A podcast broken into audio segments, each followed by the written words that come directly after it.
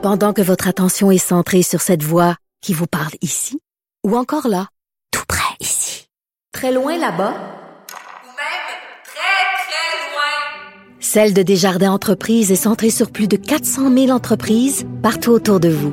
Depuis plus de 120 ans, nos équipes dédiées accompagnent les entrepreneurs d'ici à chaque étape pour qu'ils puissent rester centrés sur ce qui compte, la croissance de leur entreprise.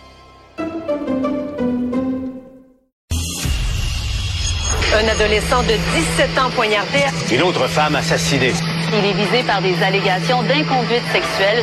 Les formations politiques s'arrachent le vote des familles. Comment faire fructifier votre argent sans risque? Savoir et comprendre les plus récentes nouvelles qui nous touchent. Tout savoir en 24 minutes. Avec Alexandre Morin-Villouellette et Mario Dumont. En manchette dans cet épisode, violente explosion à Saint-Roch de l'Achigan. Une personne manque toujours à l'appel. Québec ouvert au partage de données en santé avec Ottawa. Procès des farfadas non-lieu pour l'un des accusés et un procureur spécial nommé pour enquêter sur les documents confidentiels de Joe Biden. Tout savoir en 24 minutes. Tout savoir en 24 minutes.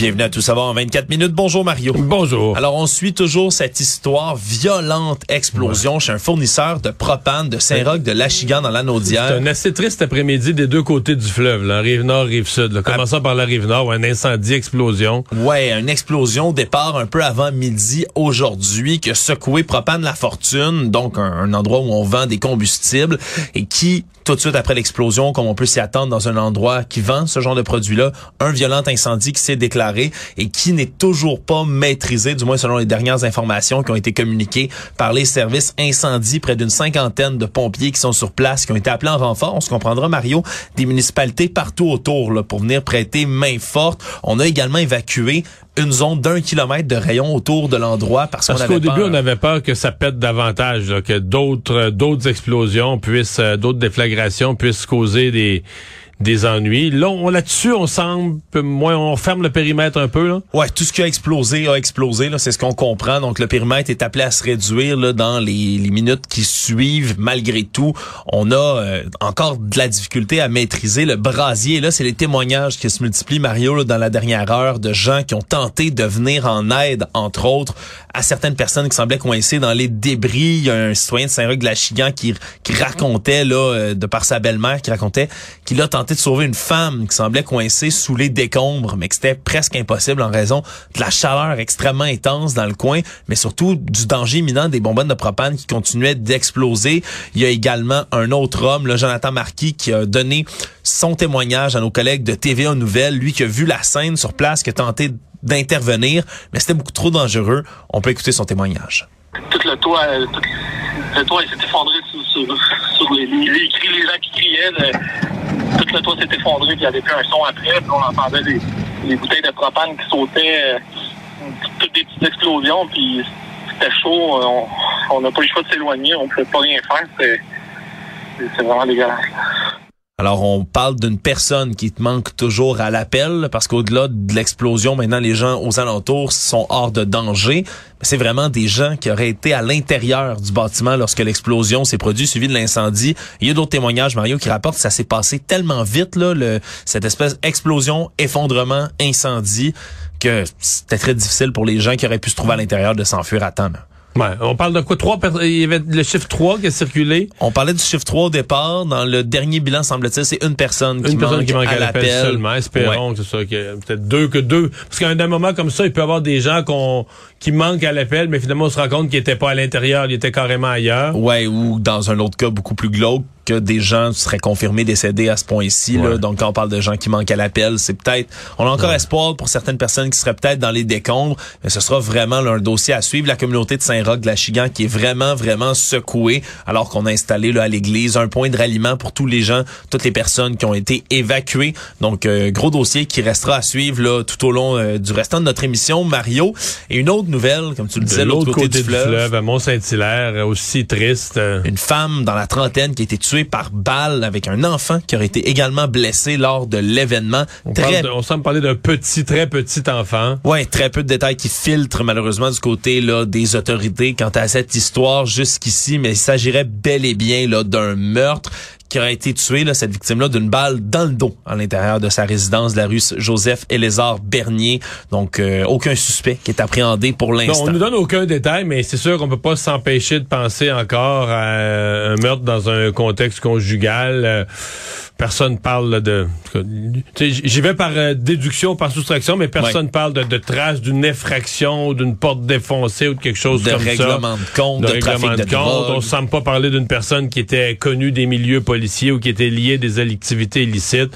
On parle visiblement d'une maman, un bébé blessé, un enfant, un petit enfant blessé. C'est certain qu'on on appréhende ça. On a eu tellement de cas ces dernières années. Impossible de pas euh, penser en ces termes-là. Mais pour l'instant, bon, personne n'a été appréhendé. On n'a pas de pas de détails. Restons restons prudents. Actualité. Tout savoir en 24 minutes. Alors qu'on a eu droit à différentes déclarations de Doug Ford, le premier ministre de l'Ontario, qui déclarait lui être prêt à accepter certaines conditions du gouvernement du Canada s'il accorde à l'Ontario plus de financement pour ses soins de santé. Mais c'était au tour de François Legault de réagir, du moins de son euh, cabinet, à réagir aujourd'hui de par l'attaché de presse Ewan Sauves, qui a écrit là, plutôt aujourd'hui que le Québec serait prêt à partager l'ensemble de ses données en santé.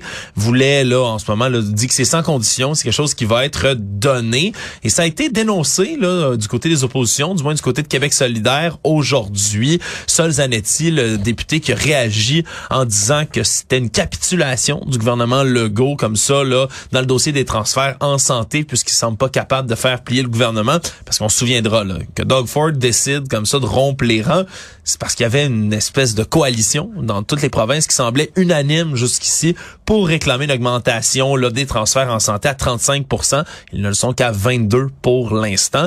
Et donc, c'est comme une espèce de premier schisme dans cette coalition des premiers ministres. Mario, est-ce qu'on va en voir d'autres Ben? D'abord, je, je, je suis pas rendu à l'appeler comme ça. Je pense que Doug Ford s'est avancé un peu, a voulu avoir des bons mots. Bon, peut-être qu'il veut se positionner par rapport à Justin Trudeau. Mais tant qu'on est dans le partage des données, le partage d'informations, même François Legault s'était dit ouvert à ça, là. Et moi, je considère pas, quand je dis, euh, on veut pas que le fédéral mette ses conditions, on veut pas que le fédéral mette ses pattes dans les pouvoirs des provinces, décide ce que les provinces vont faire avec l'argent ou leur impose qu'ils vont mettre l'argent dans ceci, dans cela, dans les soins à domicile ou l'embauche. de- tu sais, Parce que les provinces n'ont pas nécessairement tous les mêmes besoins. Ça se peut que tu as une province, d'autres qui ont, ils ont mis le paquet l'année pas. Le plus bel exemple, c'est le Québec. On a mis le paquet dans les préposés aux bénéficiaires, là, augmenter Ouais. leur salaire, en recruter, en former. Fait que ça se peut qu'on ait moins de besoins de ce côté-là, que cette année, ce serait les infirmières, ce serait les urgences, ce serait de l'équipement, ce serait d'autres choses. C'est pour ça qu'on veut pas que le fédéral vienne mettre ses pattes là-dedans. Mais de fournir les données, de dire, ben nous, là, tu nous donnes de l'argent, le fédéral, garde, on va dire euh, des statistiques qu'on a, on va les rendre, on va, on va te les fournir, ils sont déjà publics dans la plupart des cas.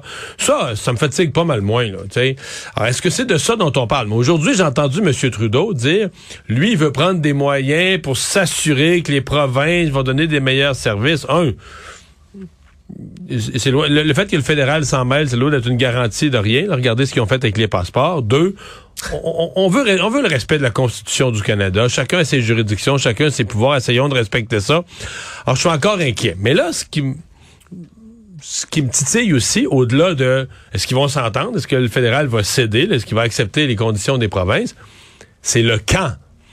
Parce que euh, ces discussions-là arrivent dans un dans un temps donné, là, et le budget fédéral, lui, il va être déposé, je sais pas quand, au mois de mars à peu près, plus ou moins quelques semaines dans le mois Ça de mars. s'en vient.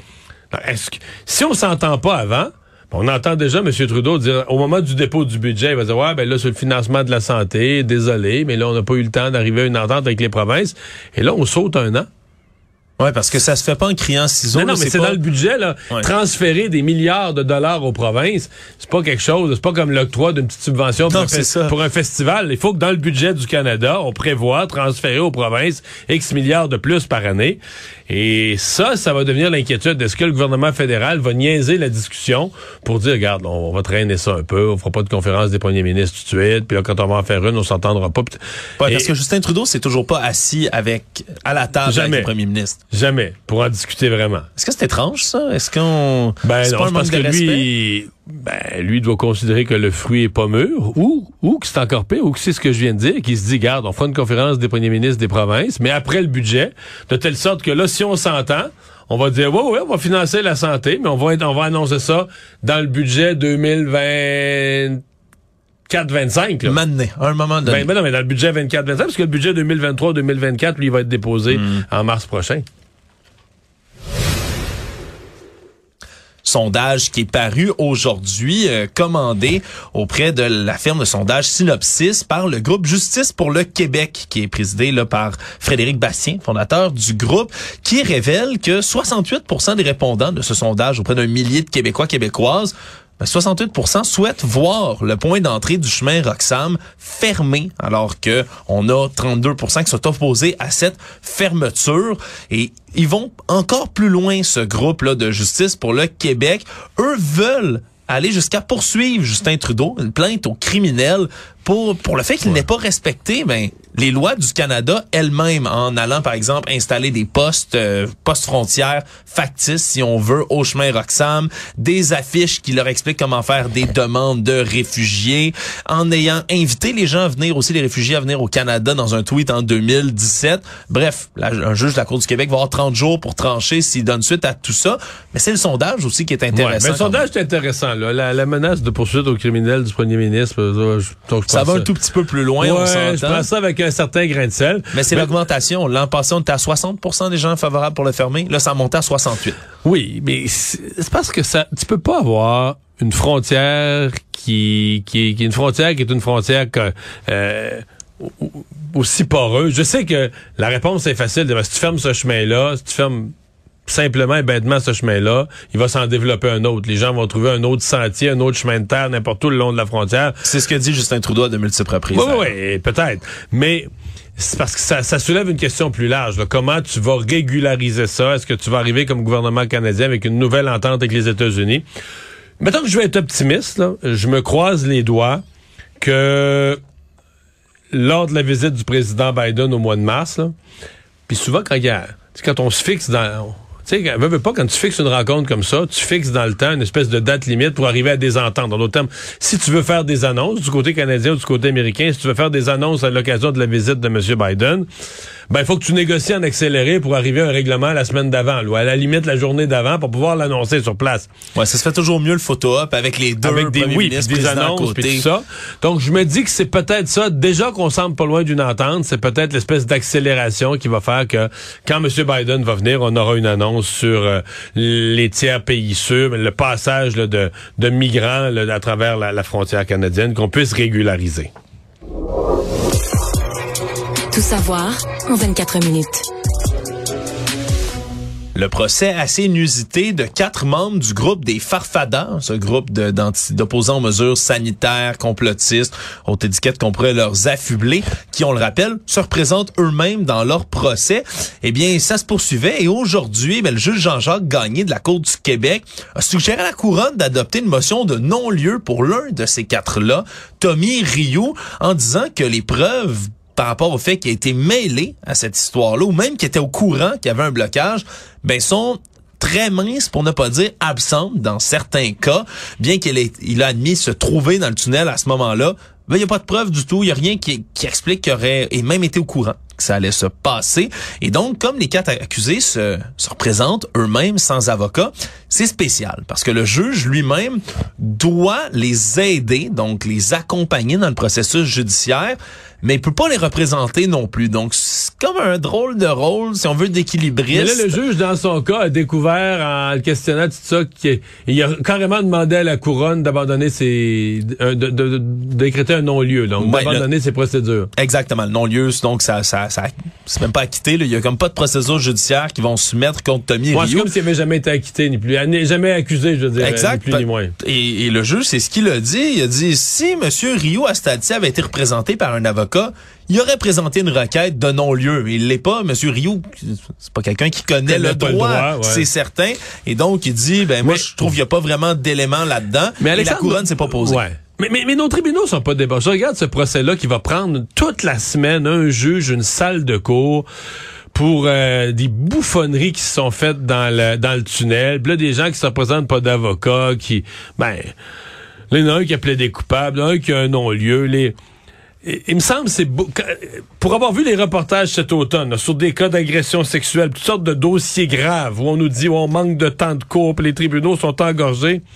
Ça, cette cause-là prend un temps démesuré. On nous dit que ça pourrait durer deux semaines comme ça. Là. Ouais, puis c'est c'est souvent le cas Mario pour des euh, pour tout ce qui est opposant aux mesures sanitaires, je te dirais, ça prend beaucoup de temps souvent parce que c'est souvent des personnes là puis plus largement dans les mouvements complotistes qui vont prendre énormément de jus, je vais le dire comme ça, puis de temps aux tribunaux parce que c'est Mais on leur accorde en même temps. Le tribunal, Ben, ouais. le juge en chef pourrait bien dire... Ouais, la, ben, la justice je doit être- qu'ils ont leurs droits, là, puis on veut, on veut montrer qu'ils ont leurs droits, mais à un moment donné... Là, Oui, puis c'est surtout il y, y a beaucoup de gens si par exemple on prend euh, puis ça c'est c'est pan canadien même jusqu'aux États-Unis quand on parle de ceux qui se revendiquent par exemple des mouvements là, des citoyens souverains. C'est des gens qui reconnaissent pas l'autorité des tribunaux, qui reconnaissent pas les lois du pays. Fait qu'ils font les bouffons devant le tribunal, ils contestent tout, ils remettent tout en question. Absolument. Mais ils grugent du temps de tribunal pour le reste de la société, puis on semble, on semble pour leur prouver qu'ils ont, c'est comme si pour leur prouver qu'ils ont tort, pour leur prouver que les institutions sont là pour nous tous, pour le, mais on gaspille un temps fou. là. Je veux dire, de- parce que là, le, le temps de tribunal, c'est devenu, c'est devenu précieux, c'est devenu une denrée rare. Là. Ouais, particulièrement ici au Québec, puis tu as raison de dire c'est un Mais je, vais te donner mon problème. exemple. C'est comme si quelqu'un qui croit pas au vaccin, on voulait y prouver que le système de santé est bon pour lui, puis qu'une infirmière, il faisait un massage. Moi, je dirais, non, mais Non, c'est c'est une bonne je dirais, il y a toujours bien une limite. Je comprends qu'on veut y prouver qu'on est bon, qu'on est fin, il faut qu'il croit au système de santé. Mais là, à un moment donné, euh, je vois ça à l'appareil, là, devant les tribunaux, on leur fait un massage, on leur montre que le, sy- le système est respectueux de leurs droits, puis on fait des semaines où... Des pieds et des mains. On va le dire des pieds et des mains Puis eux, ils font les bouffons jusqu'à un certain point, là, en tout cas. Ouais, et qui vont faire perdre beaucoup de temps. On verra comment va, va se dérouler le reste cas, du là, il y en a procès. un non-lieu, là, c'est fini, il s'en va chez eux. Ouais, euh, ça- on, on sauve du temps. On est rendu à trois. Il, ne voyons plus que trois. Voyons ça de même. Autre cas judiciaire, un père de famille du Saguenay qui pourrait écoper d'une peine de pénitencier extrêmement lourde pour avoir euh, agressé sexuellement ses propres enfants et ceux de sa conjointe pendant des années. Là, histoire à faire froid dans le dos. Mario, et quand je parle de peine lourde, là, on veut, il risque en ce moment là, 18 ans de pénitencier pour ces agressions sexuelles qui étaient, dit-on, tellement nombreuses que les autorités ont même pas été capables de toutes les répertorier. C'est un père de famille de 46 ans dont l'identité est protégée parce qu'on veut évidemment protéger les enfants. victimes. Mais c'est 34 chefs d'accusation déroulés en 2014 et 2017. Et là, je, m'excuse pour les gens à la maison qui ont écouté ça. Là. Agression sexuelle complète contre sa propre fille, son propre fils, les deux enfants de sa conjointe à l'époque, forcer les enfants à faire des jeux de groupe où il y avait des agressions, des films pornographiques qui étaient montrés également aux jeunes, alors en, en- échange d'argent. Et donc, on a eu aujo- aujourd'hui là des, des témoignages des victimes qui ont expliqué à quel point des atrocités qui ont pesé sur leur vie jusqu'à aujourd'hui. Et donc, on prend en compte la Elles ont gravité. quel des- âge les victimes aujourd'hui? On connaît pas l'âge non pas- plus. On connaît pas l'âge. Mais est-ce que ce sont des adultes, on sait-tu? C'est c'est difficile à On sait dire, rien, sincèrement, ouais. On veut difficile pas à dire. leur identité, on... On protège complètement leur identité, mais là, on parle évidemment de la gravité des gestes qui est absolument affreuse, la préméditation, il est en position d'autorité, et donc, du côté de la couronne, on exige 18 ans de pénitencier ferme. On verra, là. Mais c'est parce que ce sont toujours des fourchettes, là, tu sais. Donc, t'as le cas, euh, le, le cas le moins grave d'une personne qui a commis une seule faute, qui est sans antécédent, euh, qui la regrette. Que... Mais là, tu dis ça, tu comprends que c'est le bas de la fourchette. Mais à un moment donné, faut tailler à l'autre bout de la fourchette. Tu dis, écoute, là, les circonstances, c'est tout ce qu'il y a de plus dégueulasse sur plusieurs victimes, beaucoup de fois, sur une longue période, avec des conséquences. Mais à un moment donné, l'autre, il faut tailler à l'autre bout de la fourchette pour dire, euh, écoute, on va punir euh, au plus sévère de ce que la loi prévoit, des Ouais. comportements qui sont au plus salauds de ce qui peut exister, là. Économie. Aujourd'hui, euh, les défenseurs des droits des consommateurs, entre autres options consommateurs, qui ont euh, tiré la sonnette d'alarme sur un cas qui, je crois, va t'interpeller, Mario, celui de l'argent comptant. Semble-t-il qu'il y a de plus en plus d'entreprises qui refusent tout simplement maintenant l'argent comptant dans leur succursale, puisque pendant la pandémie, c'est un genre de paiement qu'on a de plus en plus délaissé. Il y a beaucoup d'entreprises qui ont pris cette opportunité où on avait fait le virage déjà, on a assez de terminaux pour ben refuser tout bonnement, tout simplement, tout Est-ce l'argent que c'est légal? C'est ça qui est il y a un questionnement, tu sais, sur... Euh, je sais pas, je... C'est que la loi est désuète là-dessus par rapport à la loi sur l'argent, selon les avocats, entre autres, là, d'options consommateurs. On dit que c'est désuet, puis c'est comme, c'est comme flou. On n'est Ben, pas moi, sûr je sais que dans nos cours d'économie, là, on nous disait que quand c'est le, le principe même de la confiance dans la monnaie, dans l'argent, c'est quand c'est écrit sur un billet, ce billet à cours légal, ce que ça te garantit comme citoyen, c'est qu'il va être accepté partout. C'est encore vrai aujourd'hui dans le sens que tu comprends les dollars que j'ai dans mon compte de banque quand je paye par compte par euh, Interac ou que je paye par, par, carte de crédit mais que je paye électroniquement, c'est quand même mes dollars de mon compte de banque qui ont cours légal puis qui me permettent d'acheter un pain. Mais le jet de l'argent physique là, comme étant le, au nom de la confiance dans le système comme devait être accepté partout, est-ce que c'est est-ce que c'est la loi? C'est spécial. C'est pas clair pour moi. C'est extrêmement flou et ça, pourquoi on s'en inquiète? Parce que, je, comme toi, Mario, je traîne presque jamais d'argent comptant. Ah, moi, je, moi, je suis pas capable de payer comptant nulle part parce que j'en ai jamais sur moi. J'ai des, ça m'est arrivé de, de, sortir, par exemple, dans un, un petit bar de quartier, puis c'est argent comptant seulement, puis à chaque fois, je fais, ah, maudit. Faut que tu ressortes pour aller au guichet. Faut que je ressorte pour aller au guichet, puis on dirait que je suis plus habitué du tout, mais ce qu'on dit, c'est que les gens qui payent avec du comptant, c'est surtout des Québécois à faible revenu, des personnes âgées, des individus qui sont moins scolarisés, des itinérants. C'est ces gens-là, les gens plus marginaux, plus vulnérables dans la société, qui vont utiliser de l'argent comptable. C'est pour ça qu'on s'en inquiète, surtout en ce moment. L'autre chose, Mario, c'est que ben ça, ça vient titiller les complotistes. Je sais pas si tu le savais, mais il y en a beaucoup qui se disent que si on veut délaisser l'argent comptant, c'est pour mieux retracer les gens qui, qui, qui viennent payer. On va le savoir, c'est qui qui achète euh, des raisins secs. Euh, tu ris, mais entre autres, il y, y, a certaines personnes que ça vient que ça vient travailler parce que, par exemple, quelqu'un qui irait acheter quelque chose à la Société québécoise du cannabis, à la SQDC, puis ça, ça va apparaître sur ton relevé de compte bancaire. Il y a des gens que ça Mais c'est vrai, il y a des gens, ça par contre, t'as as raison de dire, à la SQDC, je me souviens des gens, même pas complotistes, qui disaient, moi, si je vais là, je vais payer content. Ouais, parce qu'il y avait une inquiétude d'entrer aller aux États-Unis, puis on verrait que vous êtes consommateur de cannabis. Là, on, on comprend ouais, ouais, qu'il n'y a pas vraiment d'inquiétude. Euh... Mais c'est vraiment, c'est une Mais la SQDC, il fait pas partie de ceux qui acceptent pas le comptant. Là. De ce que je comprends, non, mais c'est il y a quand même des grandes entreprises, là, par exemple David's Tea, ici au Québec, là, le grand vendeur de thé qui a beaucoup de succursales, qui a délaissé complètement. Ah oui, le, le thé comptant. pas cher, là. Je, je, je pense que t'es sarcastique, Mario. On va s'entendre là-dessus. Le monde. Aujourd'hui, le ministre américain de la Justice, le Attorney General, là, Merrick Garland, a nommé un procureur indépendant pour enquêter sur les documents confidentiels qui ont été retrouvés dans un ancien bureau et dans la résidence privée de Joe Biden. Et oui, après tout le scandale qu'on a fait autour de ces documents confidentiels, parce qu'on se souviendra, il y a une loi de 1978 qui force les officiels d'État, les anciens présidents, vice-présidents à remettre tous leurs documents après leur mandat. Donald Trump ne l'avait pas fait ça a mené une perquisition du FBI. Parce qu'on comprend maintenant, c'est que même si c'est un, un, nombre beaucoup plus réduit de documents, que Joe Biden se retrouve dans la même position, pas pour des documents maintenant pendant qu'il est président, mais lorsqu'il était vice-président sous le mandat de Barack Obama et qu'il aurait donc laissé dans son bureau certains de ces documents. Et donc, en voulant se dépêcher avant que qu'on mais, mais pour moi la plus grosse différence c'est pas tellement le nombre de documents parce que t'es pas supposé en garder là. Pas un petit peu pas des caisses zéro. C'est c'est la collaboration. Ce que je comprends c'est que Joe Biden ne se bat pas contre la justice en refusant de les redonner là. Voilà c'est évidemment la différence pour moi c'est là qu'il y a la différence la plus la plus marquée. C'est la différence si Trump, marquée. et je pense qu'on aurait si Trump avait collaboré avait remis les documents je pense qu'on n'aurait jamais entendu parler là. les Américains même les, les services secrets ils auraient, ils auraient géré ça, euh, comme on dit, low profile, là, les, ouais. comme les Américains peuvent le faire, on n'aurait jamais entendu parler. Mais évidemment, du côté des républicains, ben ça, ça, ça se rue dans les brancards. On exige, on exigeait déjà qu'il y ait une enquête et on n'a pas tardé, donc on a nommé Robert Hur comme procureur spécial pour enquêter, là, pleine capacité pour enquêter sur Joe Biden. Lui, Monsieur Hur, c'est un associé d'un cabinet d'avocats à Washington, diplômé de Stanford et d'Harvard, mais surtout, il a été procureur fédéral dans le Maryland jusqu'en 2021 et qui l'avait nommé à ce poste-là, c'est Donald Trump.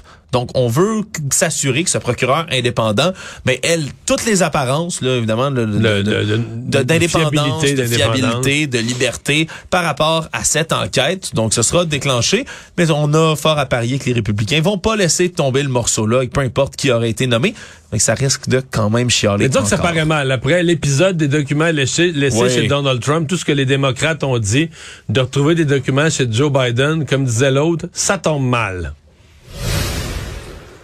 Finalement, nouvelle qu'on apprend là, dans les dernières heures, Lisa Mary Presley, la fille du King, Elvis Presley, aurait été conduite d'urgence à l'hôpital après un arrêt cardiaque, selon le magazine spécialisé TMZ. On dit qu'il y a des ambulanciers qui ont été appelés à son domicile et que des manœuvres de réanimation auraient même été effectuées. On a réussi à récupérer un pouls, semble-t-il, et donc transporté d'urgence à l'hôpital où son état de santé est complètement inconnu pour le moment. Donc, Lisa Mary Presley à 54 ans. J'allais dire ça, je vais pas être si vieille que ça, elle a presque mon âge. hein. Pas vieille du tout. Donc, c'est la fille d'Elvis, Priscilla Presley, a trois enfants également. Donc, euh, dans le monde de la musique, c'est sûr que c'est une nouvelle qui choque. On continuera de suivre là, son état de santé dans les prochaines heures. On va se croiser les doigts. Évidemment, euh, si on l'a réanimée, la question est toujours est-ce qu'elle a euh, est-ce que Perdu des facultés? Ben. Est-ce que pendant un nombre de secondes, de minutes trop grand, là, le sang n'a pas suffisamment circulé au cerveau? C'est toujours ce qu'on craint dans ces cas-là. Résumer l'actualité en 24 minutes, c'est mission accomplie.